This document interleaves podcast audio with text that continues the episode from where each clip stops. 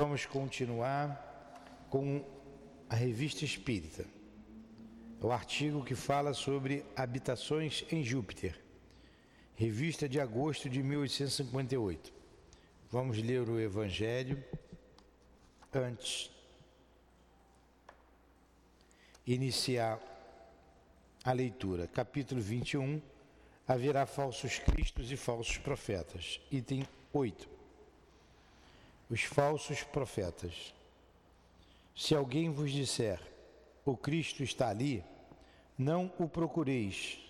Ao contrário, ficai bem atentos, porque os falsos profetas serão numerosos. Não vedes as folhas da figueira que começaram a embranquecer? Não vedes seus numerosos rebentos esperando pela época da floração? E o Cristo? Não vos disse que se conhece uma árvore pelo seu fruto? Se, pois, os frutos são amargos, julgais que a árvore é má. Mas se eles são doces, saudáveis, dizeis: nada tão puro pode sair de um tronco mau. É assim, meus irmãos, que deveis julgar. São mais obras que deveis examinar. Se aqueles que se dizem revestidos do poder divino são possuidores de todos os sinais de semelhante missão, isto é, se possuem no mais alto grau as virtudes cristãs e eternas, a caridade, o amor, a indulgência, a bondade, que concilie todos os corações, se em apoio às palavras elas juntam os atos, então podeis dizer: estes são realmente os enviados de Deus. Desconfiai, porém, das palavras doces. Desconfiai dos escribas e dos fariseus que oram nas praças públicas, vestidos de longas vestes. Desconfiai daqueles que pretendem ser os únicos e exclusivos possuidores da verdade. Jesus precata-nos dos maus espíritos. Ajuda-nos a nos livrar deles fortificando-nos o pensamento para que as nossas atitudes sejam exemplos para eles e não nos deixemos levar de roldão devido à nossa própria inferioridade para lugares ou situações que são contra a lei de amor. Envolva a nossa casa sustente a nossa casa espírita, sustenta-nos nesta manhã de estudos, que o nosso mestre Allan Kardec se aproxime de nós e nos inspire para estudarmos os artigos que ele escreveu nesta revista. Então, em nome de Allan Kardec, que evocamos em teu nome, Jesus, em nome de Leon Denis, que deu continuidade a esta doutrina libertadora. Em nome do altivo e da direção espiritual da nossa casa de amor, do amor que vibra nesta casa. Em nome do nosso amor, Lourdinha, do teu amor, Jesus, e do amor de Deus, nosso Pai, acima de tudo, é que damos, damos por iniciados os estudos da manhã de hoje. Que assim seja.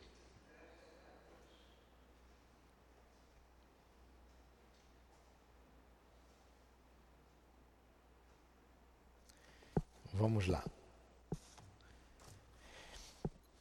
Habitações em Júpiter. Para certas pessoas convencidas da existência dos espíritos, e aqui não cogito de outras, deve ser motivo de espanto que, como nós, os espíritos tenham as suas habitações e as suas cidades. Não me pouparam críticas. Casas de espíritos em Júpiter que piada. Casas de espíritos em Júpiter. Que piada. Piada, seja. Mas eu nada tenho com isso. Se aqui na verossimilhança das explicações não encontra o leitor uma prova suficiente de sua veracidade, se como nós não se surpreende com o perfeito acordo entre estas revelações dos espíritos e os dados mais positivos da astronomia, Se numa palavra não se vê mais que hábil mistificação nos detalhes que se seguem e no desenho que os acompanha, eu o convido a se explicar com os espíritos de quem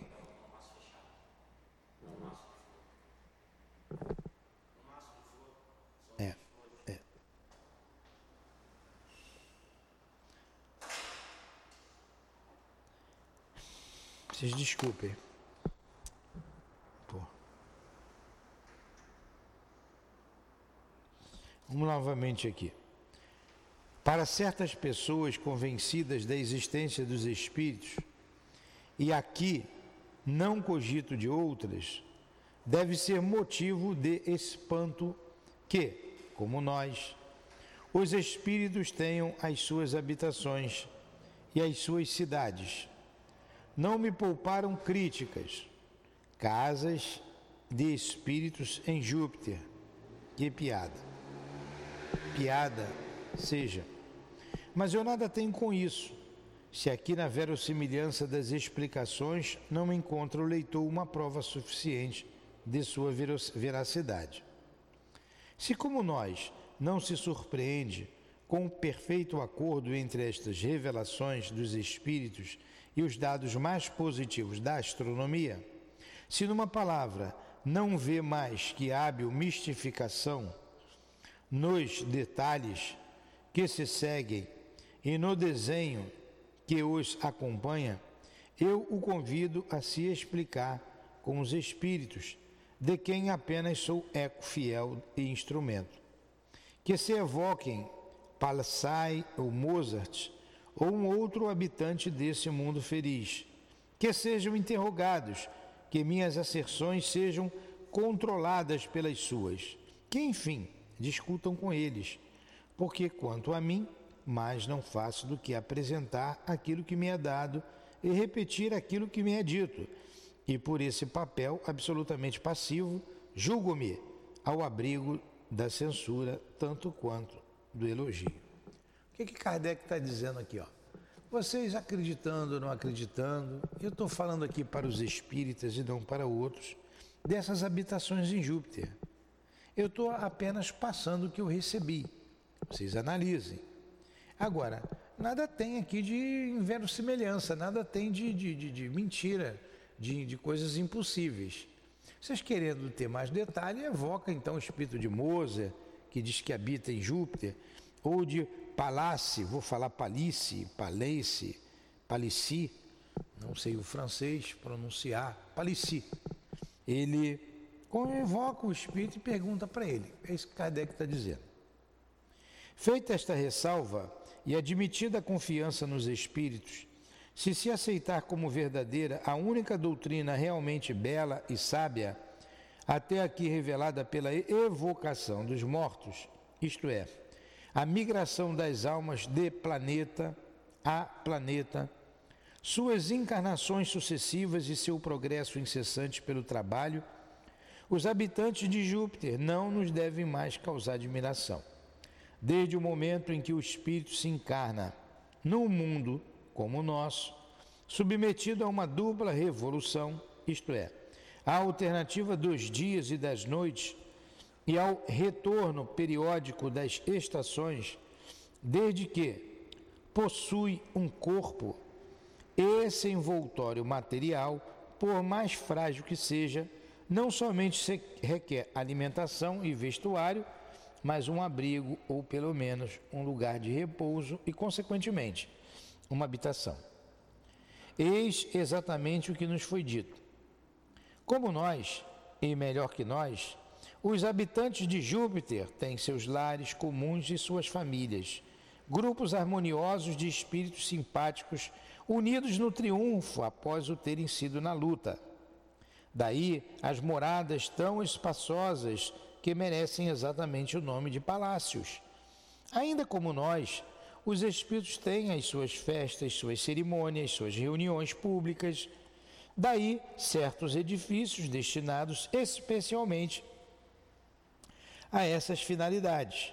Devemos esperar nessas regiões superiores um encontro com toda uma humanidade ativa e laboriosa como a nossa, como nós, submetida às suas leis, às suas necessidades, aos seus deveres, apenas com a diferença de que o progresso, rebelde aos nossos esforços, torna-se fácil conquista para os espíritos, desprendidos como eles de nossos vícios terrenos. Então lá é mais fácil progredir, porque eles não têm mais os vícios que nós temos aqui na Terra. E lá eles vivem como vivemos em sociedade. Ainda necessitam das cerimônias, das festas, eles, eles necessitam, eles têm festas, cerimônias. Suas casas são amplas, por isso chamam de palácios, vivem felizes, diferentemente de nós aqui na Terra. Tá? Eu não deveria ocupar-me aqui da arquitetura das suas habitações, mas para a boa compreensão dos detalhes que se seguem, não será inútil uma palavra de explicação. Se Júpiter só é habitável por bons espíritos, não se segue que sejam todos do mesmo grau de excelência. Entre a bondade do simples e a do homem de gênio, podem contar-se muitas nuances. Ora, toda a organização social desse mundo superior repousa precisamente sobre as suas variedades de inteligência e de aptidões. E por efeito das leis de harmonia, cuja explicação aqui seria muito longa, cabe aos espíritos mais elevados, mais depurados, a alta direção de seu planeta. Esta supremacia não para aí. Estende-se até os mundos inferiores, onde esses espíritos, esses espíritos por sua influência, favorecem e incessantemente ativam o progresso religioso gerador dos demais. É preciso acrescentar que para esses espíritos depurados não seria questão de trabalhos de inteligência, pois suas atividades se exercem apenas no campo do pensamento. E eles já adquiriram bastante domínio sobre a matéria para não serem senão levemente entravados por ela ao livre exercício de sua vontade. O corpo desses espíritos, como aliás de todos os habitantes de Júpiter, é de tão pequena densidade que só pode ser comparada à dos nossos fluidos imponderáveis, um pouco maior que o nosso corpo, cuja forma reproduzem exatamente, entretanto mais bela e mais pura. Ele nos ofereceria o aspecto de um vapor. E aqui emprego contrafeito um vocábulo que designa uma substância ainda muito grosseira, de um vapor, dizia eu, imaterial e luminoso. Luminoso, sobretudo, nos, nos contornos do rosto e da cabeça, pois aí a inteligência e a vida irradiam como um foco muito ardente. E é exatamente este brilho magnético, entrevistos pelos visionários cristãos, que os nossos pintores traduzem pelo nimbo ou auréola dos santos. Então, o que, que ele está dizendo? Que esses espíritos são iluminados, têm um corpo mais sutil, diáfano, como são os fluidos imponderáveis aqui para gente. Se você mandar uma espaçonave em Júpiter, não vai ver nada. Os corpos deles não são iguais aos nossos. São corpos, tem pé, cabeça, braço, perna. Agora, são mais sutis como nós não vemos os espíritos aqui. Nós encarnados não vemos os desencarnados. Lá, eles têm um corpo bem sutil. É, é, são belos. Aí você vê essas imagens desses extraterrestres que aparecem, olhudo, cabeçudo, umas coisas feias. Não é aquilo. Eu não sei por que aquilo. Mas não é aquilo. Não é. Esses espíritos são belos tem uma certa formosura. É, vivem muito melhor do que nós aqui na Terra. Então ele deu uma descrição aqui física, ó, o contorno da cabeça, o rosto.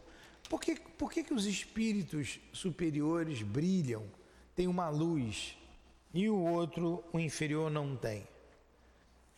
Porque as pessoas perguntam isso, né? É por causa da vibração. O que é vibração? Se eu pegar aqui lá o meu dedo e, e balançar, daqui a pouco ele some, dependendo da velocidade, não vê mais o meu dedo balançar. Isso que é vibração.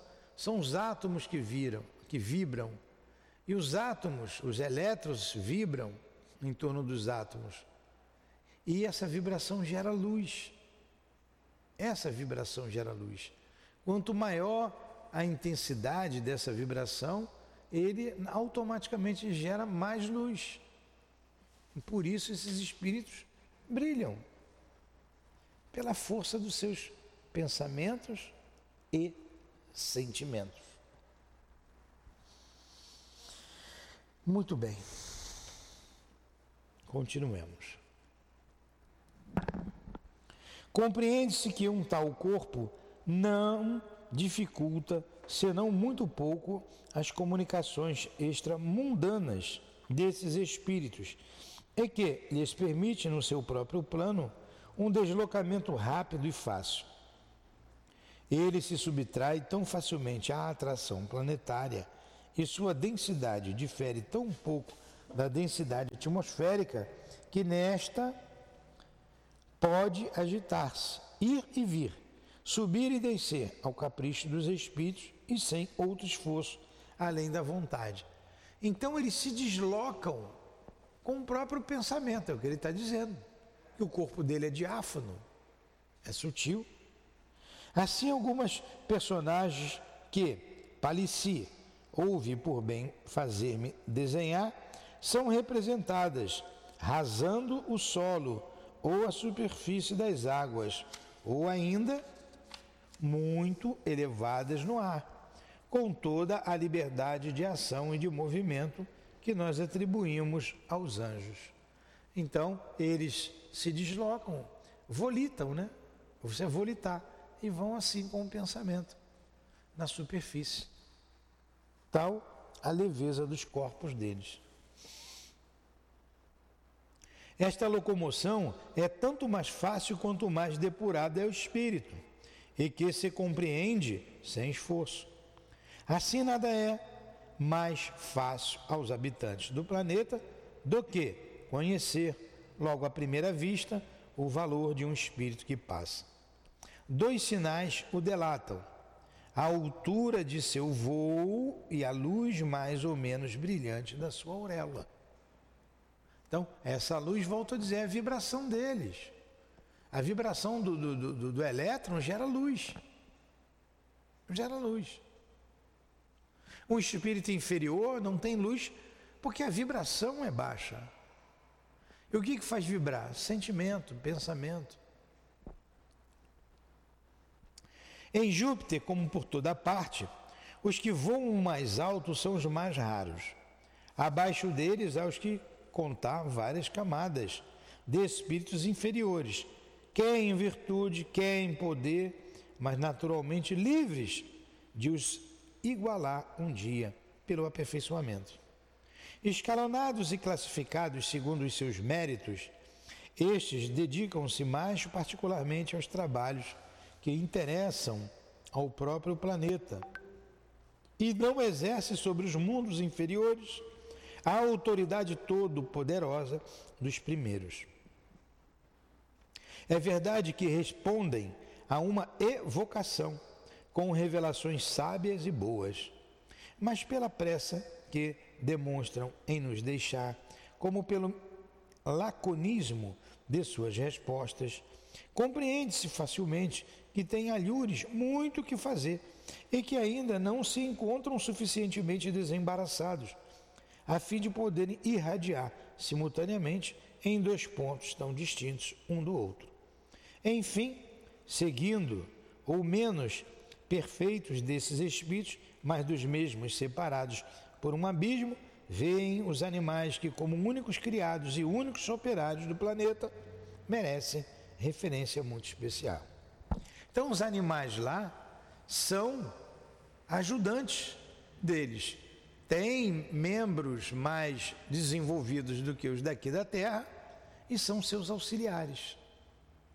Eles se deslocam flutuando, volitando, e os mais desenvolvidos são vários os graus de desenvolvimento. Os mais desenvolvidos, os mais puros, conseguem alçar voos maiores, uma altura maior, os menos mais perto do solo, uma altura menor, e é uma gradação entre eles imensa, como há aqui, né? Uma gradação entre nós. Então, está entendendo, dona? Ele está falando aqui sobre os habitantes de Júpiter, dona Berenice.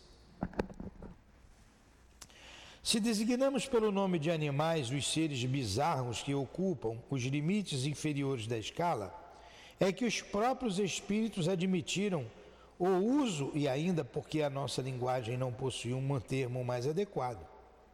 Esta designação os degrada bastante. Entretanto, chamá-los homens seria elevá-los demais. Então, está dizendo, nós estamos chamando de animais, mas não são iguais os animais daqui. É porque não tem outra palavra. E isso é degrada esses seres que são auxiliares desses, desses que habitam em Júpiter.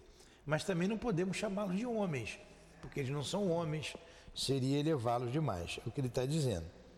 São, na verdade, espíritos votados à animalidade, ainda por longo tempo, talvez para sempre, pois sobre este ponto os espíritos não estão todos de acordo e a solução do problema parece pertencer a mundos mais elevados que Júpiter. Olha só, essa revista espírita aqui é de 1858, é a primeira revista. Então, esse assunto aqui estava ainda em discussão. Hoje sabemos que o animal não vai ser sempre animal. O animal vai se desenvolver. Tanto que chega em Júpiter, ele tem uma outra, uma outra evolução. Até que um dia ele passará ao reino hominal. Está cheio de mosquito. É. Então, os, os, os, o princípio inteligente se desenvolve até chegar ao ser inteligente da criação. Contudo, seja qual for o seu futuro, não há equívoco quanto ao seu passado. Tais espíritos, antes de ir para lá, emigraram seguidamente em nossos mundos inferiores, do corpo de um ao de outro animal, por uma escala de aperfeiçoamento perfeitamente graduada. O estudo atento de nossos animais terrestres seus costumes sem caracteres individuais, sua ferocidade, longe do homem e sua domesticação lenta, mas sempre possível, tudo indica suficientemente a realidade desta ascensão animal. Então o que, que ele está dizendo? Ele, isso aqui ele afirma que os animais lá em Júpiter, eles vieram daqui dos mundos inferiores, como a Terra. Então eles vão fazer uma gradação de espécie em espécie até chegar nesses mundos superiores. É, a gente não sabe como isso se dá, né? tem muita coisa que a gente não sabe. Por exemplo, o princípio inteligente de uma lagartixa, o princípio inteligente de um golfinho. Um golfinho tem inteligência, é um mamífero. Né? Ou o princípio inteligente de um macaco. A lagartixa não tem a mesma inteligência de que um macaco tem. O princípio inteligente que anima o inseto, esse mosquito que está aqui me perturbando, que ele vai desencarnar já já. E pica e arde, né? Então, é, é diferente de um princípio inteligente de um animal mais complexo, né? Aí como é que, quando que o princípio inteligente que habita por exemplo, um inseto vai habitar um macaco. Como isso se dá? Como se dá esse processo? Até de um reino para outro. Nós não sabemos. Nós não sabemos. Nós não sabemos como tudo começou. A gente pesquisa ainda sobre o perispírito, como diz o Lamené. Eles já pesquisam sobre a alma. Lamené deve habitar Júpiter, né? Ou um mundo superior, um outro mundo superior qualquer. Então nós não sabemos. Que a gente tem que fazer, se moralizar, para poder ter o mérito de habitar um mundo desse.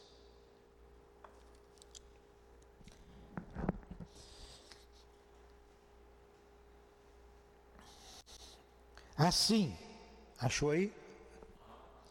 Para qualquer lado que nos voltemos, a harmonia do universo se resume sempre numa lei única: o progresso por toda parte e para todos, para o animal, como para a planta, para esta, como para o mineral. Progresso para todos. Kardec aqui afirma. A princípio, um progresso puramente material nas moléculas insensíveis do metal ou do seixo e cada vez mais inteligente, à medida que sublimos, que subimos na escala dos seres e que individualidade tende a destacar-se da massa, a se afirmar e se conhecer. Pensamento elevado e consolador como jamais o houve, porque nos prova que nada é sacrificado, que a recompensa é sempre proporcional ao progresso realizado. Por exemplo, que o devotamento do cão que morre por seu dono não é estéril para o seu espírito, pois este terá seu justo salário além deste mundo. Olha, não sei como se lidar, né? Como disse Kardec, ele está passando aqui uma mensagem. E a gente vai analisando. Não esqueçamos que esta revista está ainda no início. O Livro dos Espíritos foi lançado em abril de 1857. Nós estamos na Revista Espírita de agosto de 1858. Então você pega de abril para agosto, são quatro meses, né? Abril, março, abril, abril, maio, né? Maio, junho, julho, agosto, quatro meses. Então está bem no início tudo isso. Será assim um operário, aqui que eu estou, né? Pois aos seus semelhantes fica reservado todo o trabalho material, todo o esforço corporal, carga ou construção, semeadura ou colheita. E para tudo isto, a suprema inteligência preparou um corpo que participa simultaneamente das vantagens do animal e das do homem. Podemos fazer uma ideia por um esboço de Palissy, representando alguma desses animais muito entretidos a jogar bola. A melhor comparação que poderia fazer seria com os faunos e os sátiros da fábula. O corpo levemente peludo apruma-se como o nosso. Na alguns, as patas desapareceram, dando lugar a certas pernas que lembram ainda a forma primitiva. Os dois braços robustos, singularmente implantados e terminados por duas verdadeiras mãos, se considerarmos a oposição dos polegares. Singularmente, a cabeça não é tão aperfeiçoada quanto o rosto. Assim, a fisionomia reflete bem algo de humano, mas o crânio, maxilar e, sobretudo, a orelha em nada diferem sensivelmente daqueles dos animais terrestres. É, pois, fácil distingui-los entre si este é um cão, aquele um leão, adequadamente vestidos de blusas e vestes muito semelhantes às nossas. Só lhes falta uma palavra para ser parecerem, para parecerem, para parecerem, é, desculpem, para parecerem com alguns homens aqui. Eis precisamente o que lhes falta e aquilo que eles não poderiam fazer. Hábeis para se entender entre si por meio de uma linguagem que não, que nada tem da nossa. Não mais se enganam quanto às intenções dos espíritos que os dirigem. Um olhar, um gesto e é bastante. Há certos impulsos magnéticos cujos segredos já conhecemos, já conhece, os nossos domadores de feras o animal adivinha e obedece sem murmurar. E o que mais é, voluntariamente, porque está fascinado.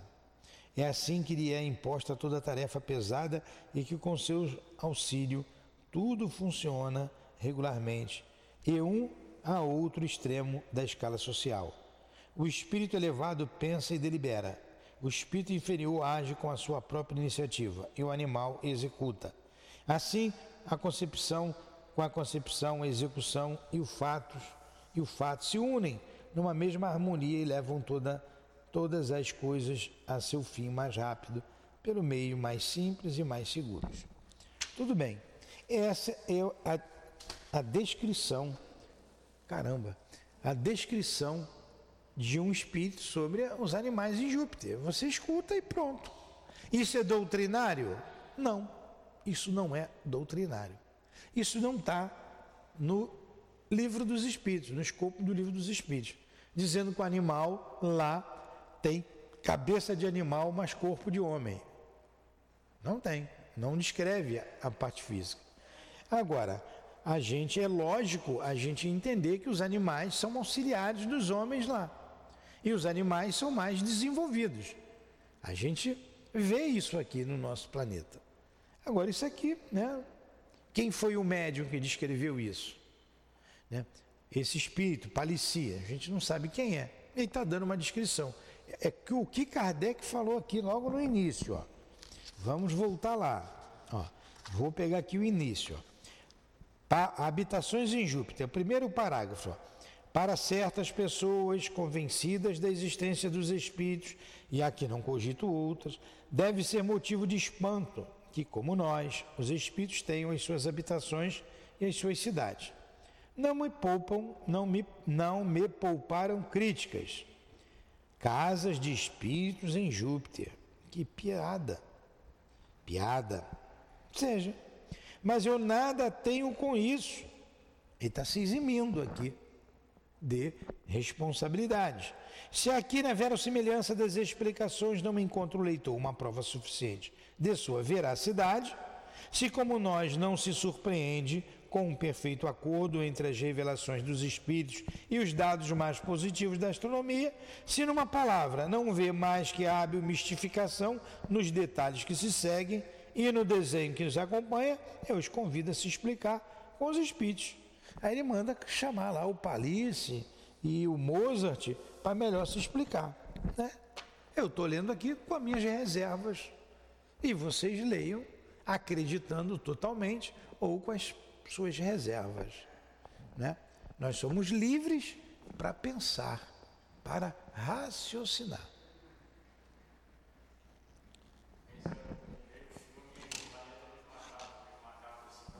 É, pois é, é isso aí. Hão de perdoar-me esta digressão. Ela era indispensável ao assunto que agora podemos abordar. Agora que ele vai entrar num assunto que ele quer abordar, o Kardec. Ó, me perdoe essa digressão. Eu realmente, eu, Newton José, analisei com ressalvas tudo isso. Né? Ah, meu ponto de vista, posso estar errado. Como disse, dissemos aqui, são artigos de uma revista que nós estamos lendo. Há artigos doutrinários? Sim, que estão aqui que compõem as obras básicas ou fundamentais. Sim. Agora, nem tudo que está aqui compõe essas obras.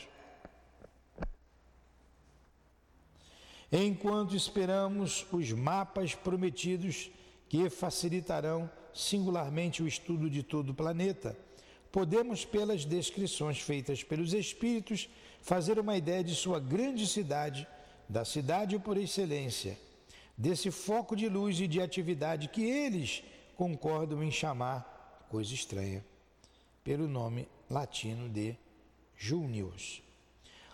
No maior de nossos continentes, diz Palissy, ou num vale de 700 a 800 léguas de largura. Quanto que é uma légua? Vê aí quanto que é uma légua aí, que eu não me lembro mais. Para contar como vós, um rio magnífico desce das montanhas do norte e é aumentado por uma porção de torrentes e ribeirões. 4.828 metros. Então, uma légua tem 4 quilômetros 828. 4 quilômetros 828 metros. Então, vamos arredondar para 5. 800 léguas, 800 dividido por 5, 40 quilômetros. Matemática eu sei. Então vamos lá. No maior dos continentes, diz Palissy, num vale de 700 a 800 léguas de largura, para contar como vós, um rio magnífico desce das montanhas do norte e, aumentado por uma porção de torrentes e ribeirões, forma em seu percurso sete ou oito lagos, dos quais o menor mereceria entre vós o nome de mar. Foi sobre as bordas do maior desses largos, batizado com o nome de Pérola, a Pérola, que os nossos antepassados lançaram os alicerces de Június, que significa Júpiter, tá? Esta cidade primitiva ainda existe, venerada e guardada como preciosa relíquia. Sua arquitetura muito diferente da nossa Julius, Junius é uma cidade em Júpiter, melhor dizendo. Tudo isto eu te explicarei a seu tempo. Sabe apenas que a cidade moderna fica a algumas centenas de metros da antiga. Apertado entre altas montanhas, o lago se derrama no vale por oito enormes cataratas que formam outras tantas correntes isoladas e dispersas em todos os sentidos. Com o auxílio destas correntes, nós cavamos na planície uma porção de regatos, de canais, de lagos, reservando o solo firme apenas para as casas e os jardins. Daí resulta uma espécie de cidade anfíbia, como a nós, com, como a vossa Veneza, e da qual, à primeira vista, não se poderia dizer se construída em terra, se sobre a água. Hoje nada te digo sobre quatro edifícios sagrados construídos a montante dos, das cataratas, de modo que a água jorra em Catatupa, de seus próprios pórticos. São estas obras que vos pareceriam incríveis por sua grandeza e por sua ousadia. Aqui descrevo a cidade terrestre, de certo modo material, cidade das ocupações planetárias, enfim, aquela que chamamos a Cidade Baixa. Tem suas ruas, ou melhor, os seus caminhos traçados para o serviço interno, tem suas praças públicas, seus pórticos, suas pontes lançadas sobre os canais para passarem dos serviçais. Mas a cidade inteligente, a cidade espiritual, a verdadeira Június, enfim, não deve ser procurada no solo, ela está no ar. Olha, a cidade é elevadiça. Até aí nada tem. É, nada tem de que nos espanta. O corpo dos animais incapazes de voar necessitam do solo, mas o nosso corpo fluídico e luminoso exige um alojamento aéreo como ele próprio, quase impalpável, imóvel, à nossa vontade. Nossa habilidade resolveu esse problema com o auxílio do tempo e das condições privilegiadas que o grande arquiteto nos havia concedido. Bem compreendes que essa conquista dos ares era indispensável a espíritos como os nossos. Nosso dia é de cinco horas e nossa noite igualmente de cinco, mas tudo é relativo e para seres prontos a pensar e agir como nós, para espíritos que se compreendem pela linguagem dos olhos e que sabem comunicar-se magneticamente à distância, nosso dia de cinco horas já igualaria uma de vossa semana. Parece-nos que ainda era pouco. A imobilidade da morada, o ponto fixo do lar, eram um entrave para todas as grandes obras. Hoje, pelo deslocamento fácil dessas moradas de pássaros, pelas possibilidades de nós transportarmos, assim como dos nossos, os nossos, a este ou aquele lugar do planeta, a hora que bem quisermos, nossa existência pelo menos dobrou, e com ela tudo quanto ela pode produzir de útil e de grande. Então, coisas interessantes. Dias têm cinco horas, noites têm cinco horas. Porém, do jeito que eles trabalham tudo com pensamento, equivale a uma semana daqui. Cinco horas de lá é uma semana. Uma semana daqui. E está dizendo, eles se transportam no ar, então eles têm moradas, né? Pô, lugares de descanso no ar. E que quando querem mudar, muda de, de lugar com casa e tudo. A gente já vê isso aqui nas obras de André Luiz. A gente está estudando aqui a casa transitória de Fabriano de Cristo, né? no Obreiros da Vida Eterna, é isso que acontece no mundo espiritual. E em Júpiter acontece a mesma coisa, porque os fluidos lá são muito mais sutis do que o que temos aqui na Terra. Diz que os animais não volitam, né? eles andam, precisa do solo para andar, obedecem né? aos homens, é uma, uma obediência irresistível, né? devido à elevação dos espíritos que lá ficam. É... Os espíritos se comunicam com o olhar, com o pensamento, um olhar de estudo, né? Um olhar de estudo. Então, assim eles se comunicam, isso ocasiona menos desgastes e tem, por isso, uma longevidade maior de vida.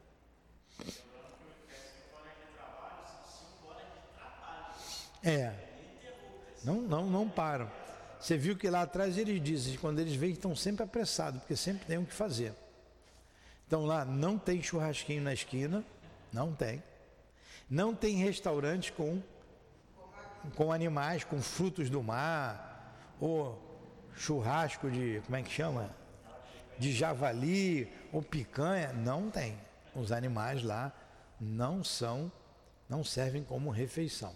Ele vai falar da refeição daqui a pouco.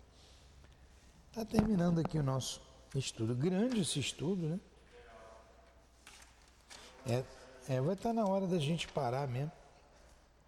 Está aqui no meio, ó. Em grande, em certas épocas do ano, vamos continuar aqui semana que vem? A vida em Júpiter. Eu vou ver se.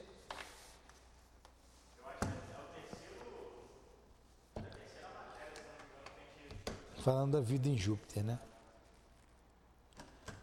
Então, interessante, né? Informativo. É informativo. Então agradecemos a Deus, aos espíritos que nos trazem essas informações, agradecemos ao mestre Kardec pela doutrina dos espíritos, por nos fazer pensar, raciocinar em termos de fé. Obrigado a todos vocês, ao altivo e aos espíritos guias desta casa de amor. Muito obrigado. Que Deus abençoe o nosso dia. Temos trabalhos, temos estudos pela frente até o anoitecer. Cuida de nós, da nossa mente, do nosso coração. Proteja-nos, proteja a nossa casa e abençoe a todos os presentes, encarnados e desencarnados. Em nome do amor, em nome do amor que vibra nesta casa, o SEAP, em nome do nosso amor, minha querida e amada Lourdinha, do amor de Jesus, do amor de Deus acima de tudo, sempre de Kardec e de Denis, é que perdimos a devida permissão, Senhor, a Ti e a Deus nosso Pai, para encerrarmos os estudos desta manhã. Que assim seja.